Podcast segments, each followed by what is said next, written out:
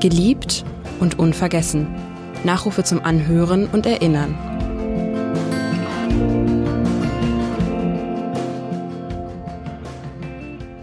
Robert Jarowoy, Kommunalpolitiker der Linken in Altona und Biokäsehändler, geboren am 15. Dezember 1952 in Moosbach bei Nürnberg. Gestorben am 21. September 2020 in Hamburg. Er wurde 67 Jahre alt. Wer war Robert Jarowoy und wie war Robert Jarowoy? Darüber spreche ich jetzt mit Wolfgang Ziegert, stellvertretender Fraktionsvorsitzender der Linken in Altona und langjähriger Lehrer am Hamburger Wirtschaftsgymnasium. Mein Name ist Edgar Sebastian Hasse. Lieber Herr Ziegert, hallo, schön, dass Sie da sind. Hallo, Herr Hasse. Robert Jarowoy war ein linker, ein radikaler Aktivist. Vor allem in den 1970er Jahren geriet er mit dem Rechtsstaat in Konflikt oder mit dem Staat damals mit der Justiz. Er wurde wohl zu sechs Jahren Haft verurteilt. Warum eigentlich? Oh, das ist ja eine schwierige Frage. Ne?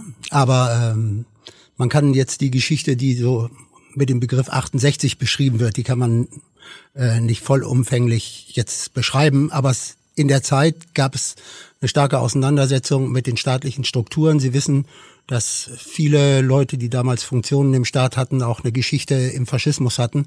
Und unter den jüngeren Leuten, zu denen Robert damals zählte, ähm, existierte da ein Widerspruch, dass Leute behaupten, für Recht und Gesetz einzustehen, die in ihrer Geschichte mörderische Gesetze interpretiert haben und als Massenmörder äh, unterwegs waren. Und äh, da gab es eine Konfrontation notwendig. Und er hat aber auch zu einigen Mitteln gegriffen, die man vielleicht nicht machen würde oder die man sogar verurteilen sollte, wie Raubüberfälle. Äh, in der damaligen Diskussion ging es auch immer darum, wie kann man sich gegen diese diese zerstörerische Geschichte zur Wehr setzen? Kann man das über Diskussionen machen? Das ist ja versucht worden. Aber der, der Bruch in dem Versuch der Diskussion, der kam ja dadurch zustande, äh, dass in Berlin bei der bekannten Demonstration angesichts des Scharbesuches äh, ein quasi nicht beteiligter Student erschossen wurde und dann auch noch äh, in einem Hinterhof irgendwo in einer Situation, die unerträglich war. Mhm. Und daraufhin haben sich viele, also nicht nur Einzelne, schon durchaus viele jüngere Leute radikalisiert und die Gruppe um Robert oder in der er sich bewegte, äh, die nannte sich ja zweiter, Bewegung 2. Juni. Mhm. Er musste einige Zeit, eine relativ lange Zeit auch in Isolationshaft verbringen. Das ist ja eine Folter eigentlich für jeden, ja. der das erleiden muss. Wie hat er diese Zeit überhaupt überstanden? Also erstmal rückblickend oder aus der Schau von jemandem, der ihn danach wieder kennengelernt hat, äh, eher gut. Also es gibt ja Leute, die kommen mit so einer Isolationssituation nicht klar äh, und werden dann wunderlich. Äh, Robert hat die Zeit genutzt, um seinen Kopf äh, in seinem Kopf zu arbeiten, möglichst äh, viel zu lesen und eben auch so zu schreiben. Er hat Bücher geschrieben. Er hat ja. Bücher geschrieben. Und später auch Krimis, glaube ich. Ja, genau. Und sein, seine Erklärung war, dass das Schreiben gibt einem die Freiheit, sich aus den Verhältnissen rauszulösen, weil man sich in seine Fantasie begibt und dann mit den alltäglichen Wahnsinnigkeiten äh, nicht ganz so unüberbrückbar konfrontiert ist. Wie viele Monate oder Jahre war er in Isolationshaft? Vier Jahre. Vier Jahre, eine so ja. lange Zeit. Und er hat sich dann also entwickelt, auch als Buchautor. Wie gesagt, er hat Krimis geschrieben, auch in späteren Jahren. Das ist ja, ja. bis zuletzt eigentlich geblieben, so diese schreiberische Art. Ja, Haben Sie ja. selbst Bücher von ihm gelesen vielleicht? Ja, ja, klar. Also, ähm, also Robert ist jetzt nicht der Literat in dem klassischen Sinne, der also, weiß ich nicht, aus Empfindungs, äh, aus dem überbordenden Empfindungen heraus eben versucht, äh, Bilder zu schaffen, sondern er ist eher jemand, der versucht hat, äh, Anlässe im alltäglichen Leben, im politischen Leben äh, als Grundlage für seine Texte zu nehmen und hat die dann aber eben nicht als analytischen Text äh, veröffentlicht, sondern eben in eine literarische Form gekleidet. Mhm. In einem Nachruf über ihn heißt es, es ging ihm nie um sich, sondern immer nur um andere. Die anderen waren in seinem Fall ja vor allem auch die Kurden.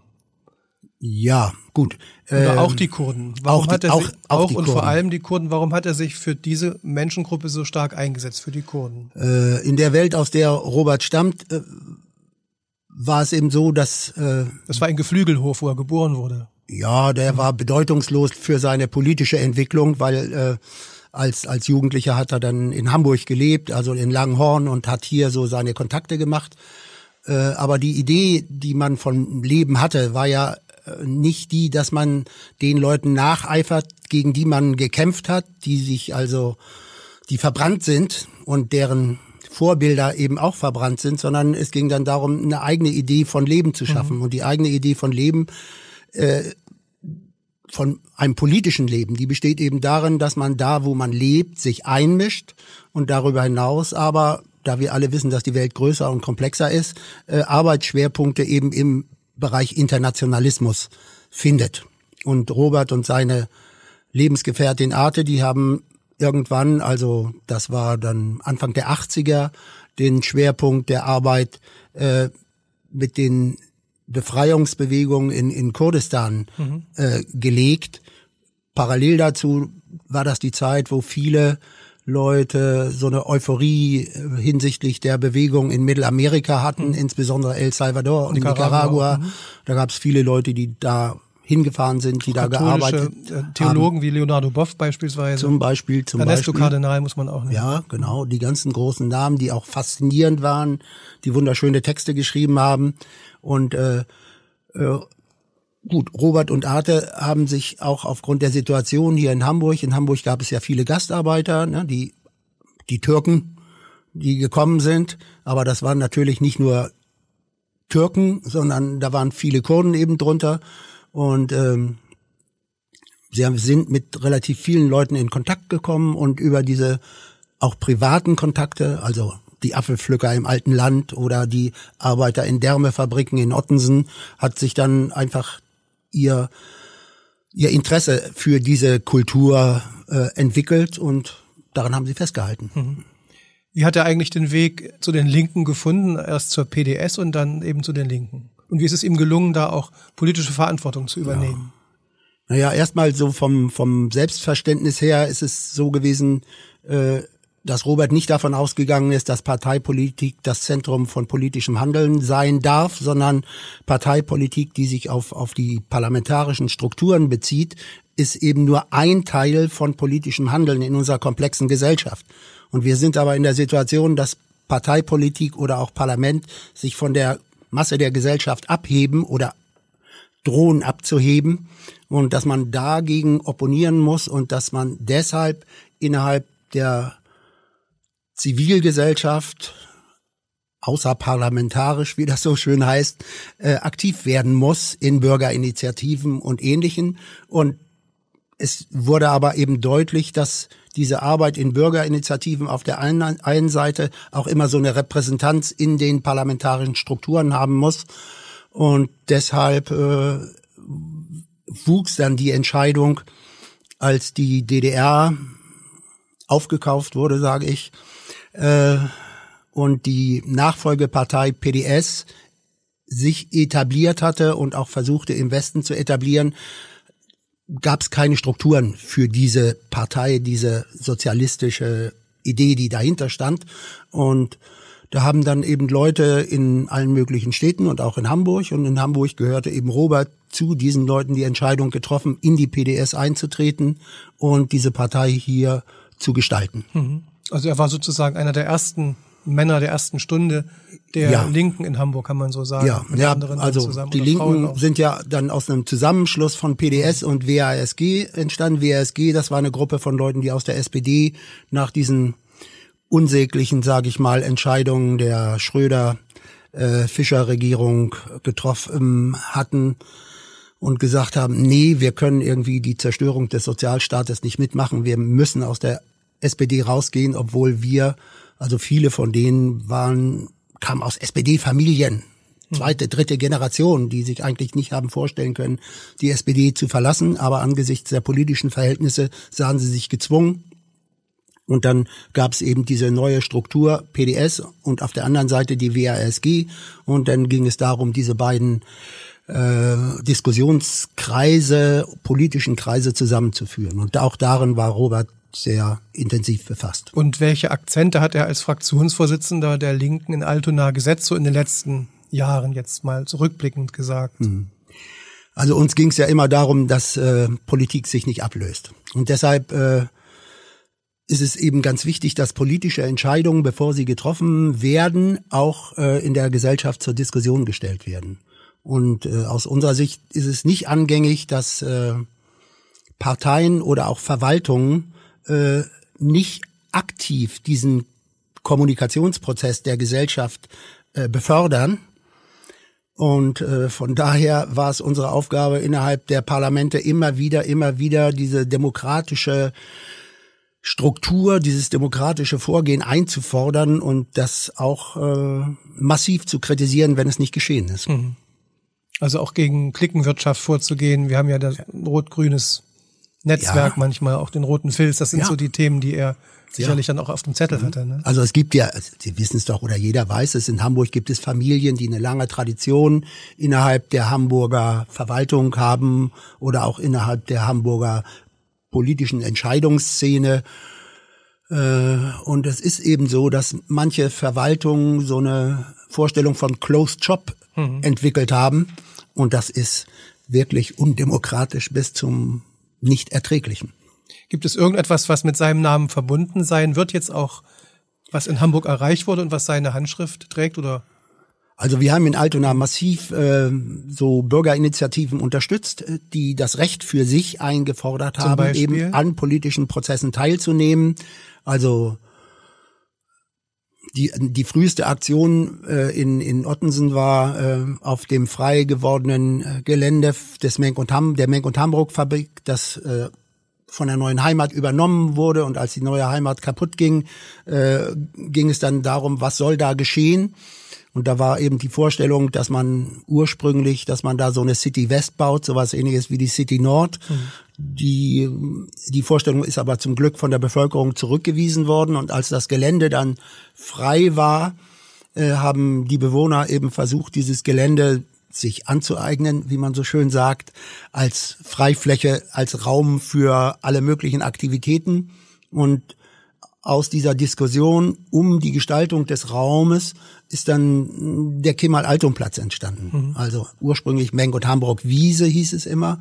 Und als dann dieses Ereignis um den Kemal-Altum war, der in Berlin zurück in die Foltergefängnisse der Türkei geschickt werden sollte und er sich vor Angst aus dem Fenster gestürzt hat, da hat man gedacht, man muss solcher Situationen ja an einen Ort geben des Gedenkens. Und deshalb wurde dieser Kemal-Altum-Platz zum ja, Ort des Gedenkens gegen viele Widerstände. Er ist nie offiziell benannt worden, ne, aber äh, mhm. im Sprachgebrauch ist der Kemal-Altum-Platz der Kemal-Altum-Platz mhm. und nicht irgendwas anderes. Wie haben Sie eigentlich einander selbst kennengelernt und wie lange haben Sie sich gekannt und waren Sie auch privat befreundet? Also wir sind uns über den Weg gelaufen Anfang der 70er Jahre, als ich nach Hamburg kam. Äh, da waren unsere Kontakte aber eher locker, weil sich unsere Wege, was unsere politischen Entscheidungen anging, äh, dann wieder so ein bisschen getrennt haben. Und als er Anfang der 80er Jahre zurück nach Hamburg kam, war es eben so, dass äh, ich selbst eben auch mich in so einer Welt befand, die wir versucht haben, Stadtteilpolitik zu machen. Und äh, ja, da begegnet man sich notwendig. Leute, die sagen, also wir müssen politische Aktivitäten der Bevölkerung äh, unterstützen. Dann trifft man sich, man unterhält sich und wenn man ähnliche Vorstellungen hat, dann arbeitet man zusammen und das haben wir relativ lange gemacht, ja. War er ein Freund für Sie oder eher ein Mitstreiter, ein Gleichgesinnter? Nee, das ist schon ein Freund. Wobei mhm. Freund ist ja ein sehr, mhm. ja, das ist ein Begriff, der für uns einen relativ großen Wert hat. Ne? Mhm. Heute sagt man, das ist ein Freund oder so. Aber, Bei Facebook, ja, ja. Ja, ja. Aber, Aber es war eine Freundschaft draus geworden. aber Man konnte sich auch auf ihn verlassen. ja, das auf alle Fälle, das auf alle Fälle. Ne? Also Robert hat in einem hohen Maße sowas Ähnliches wie soziale und Verantwortung gehabt, auf eine ganz selbstverständliche Art und Weise. Ne? Er musste es nicht irgendwie als Schild hochhalten und sagen, ich ne, bin anständig und ordentlich, sondern er war einfach anständig und ordentlich und freundlich und zugänglich und hatte ein offenes Ohr. Gut. Seine Brötchen hat Robert Jarowoy, der Mann mit dem Rauschebart, als Geschäftsführer einer Genossenschaft im Naturkost Großhandel verdient und speziell mit dem Handel von Biokäse. Ja. War er da sehr erfolgreich und haben Sie auch mal Käse von ihm bekommen? Wie war das so als also- Käseexperte?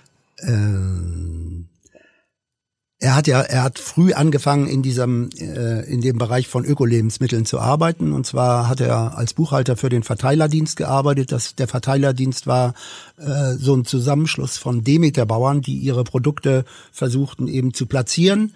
Und äh, als dieser Verteilerdienst dann eben nicht mehr funktionierte, aber einige Großhandlungen im Naturkostbereich übergeblieben waren, dann ging die Diskussion darüber, wie kann man diese Idee des Verteilerdienstes und diese Großhandelsidee zusammenzuführen. Und Robert und äh, Arte, seine Lebensgefährtin, die haben dann eben dieses Konzept des äh, der Genossenschaft entwickelt, in der Produzenten und Ladner, wie das damals hieß, gemeinsam Genossenschaftsmitglieder sind und versuchen, diese auf Profitmaximierung letztendlich gerichtete Handelskette zu überspringen und sie durch so eine genossenschaftliche Unterstützung ähm, zu ersetzen.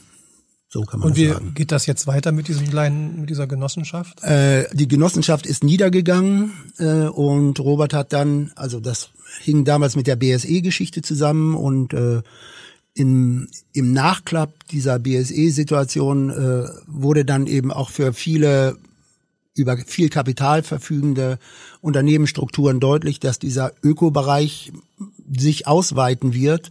Und dann äh, haben viele äh, größere Geld oder Investoren in diesem Bereich ähm, in diesem Bereich sich etabliert und haben neue Supermärkte, Ökosupermärkte gegründet. Und dann sind diese kleinen Ladengeschäfte, die Bestandteil der Genossenschaft waren, sind dann untergegangen. Äh, und als die Genossenschaft dann nicht mehr war, musste Robert eben gucken, wie er weiterleben kann. Und da er schon beim Verteilerdienst begonnen, sich mit dem Einkauf von Milchprodukten befasst hatte, hat er darüber dann im Laufe der Jahre so viel Kompetenz entwickelt gehabt, dass er ja als eigenständiger Bio-Käsehändler in äh, Kooperation mit einem äh, mit den auch neu entwickelten Verteilerdiensten, die äh, Gemüsekisten-Abos anbieten, ähm, organisiert hatte. Aber er stand auf keinem Hamburger Wochenmarkt. Nein, nein, nein, nein, nein. Sondern das lief, äh, der, Ver- äh, der Verkauf lief eben über die Gemüse-Abos. Also, Und welchen Käse mochten Sie am liebsten, den er angeboten ja, hat? sagen wir mal so, das ist ja ein breites Spektrum. Äh, Und äh, also ich persönlich mag Käse ohnehin gern. Insofern war es mir ein Genuss, ähm, ne, dieses Käsekistchen wöchentlich zu bekommen. Und man hat sich dann da so reingeschmeckt und da Robert auch immer sein Käseblättchen dazu geschrieben hat, dass einerseits Politik, Alltagspolitik, andererseits eben Käse, Käsegeschichte, Geschmacksgeschichte zum Thema gemacht hatte, war das denn auch ein, es war eine Lust, ne? dieses Käseblättchen zu lesen. und den Käse zu essen und zu denken, ah, das ist die Geschichte, die dahinter steht. Wunderschön. Also ein politisches Thema war dann immer bedacht worden, ja? Ja, also manchmal ging es auch wirklich nur um die Produktion ne, und um die Weiterverarbeitung und um die Lagerung dieses Produktes Käse, aber meist hat Robert das eben geschafft, dieses Produkt auch mit der Geschichte der Region oder mit aktuellen politischen Ereignissen in Verbindung zu bringen, ohne dass man äh, jetzt dachte, was soll denn der Unsinn, sondern das war immer mit so einem hintersinnigen Es war ein Lächeln Ess- und auch verknüpft. ein Lesegenuss dann Es war vielleicht. ne? ein Lesegenuss, ja. Welche politische Maxime, die er gelebt hat, ist Ihnen selber in Erinnerung und könnte ein Vorbild sein für andere Menschen, die links und sozial und gerecht denken? Ähm, naja, es ist, ist ja immer viel Geschichte, die dahinter steht und ganz viel Gedanken. Äh, wir entwickeln ja unser Gedankenbild nicht als fertiges äh, Konstrukt, sondern das wird bedacht, es wird diskutiert, es wird zugespitzt. Aber in der Geschichte gibt es so, Tonsteine Scherben ist mal so eine Band in der Frühzeit gewesen. Die haben nette Lieder gemacht und nette Texte und äh, in einem der Lieder gibt es so eine Textpassage, die lautet, wir sind geboren, um frei zu sein. Ja, und das ist schon eine gute Maxime. Hm. Vielen Dank, Herr Ziegert. Wir haben an Robert Jarowoy erinnert. Ich danke Ihnen auch.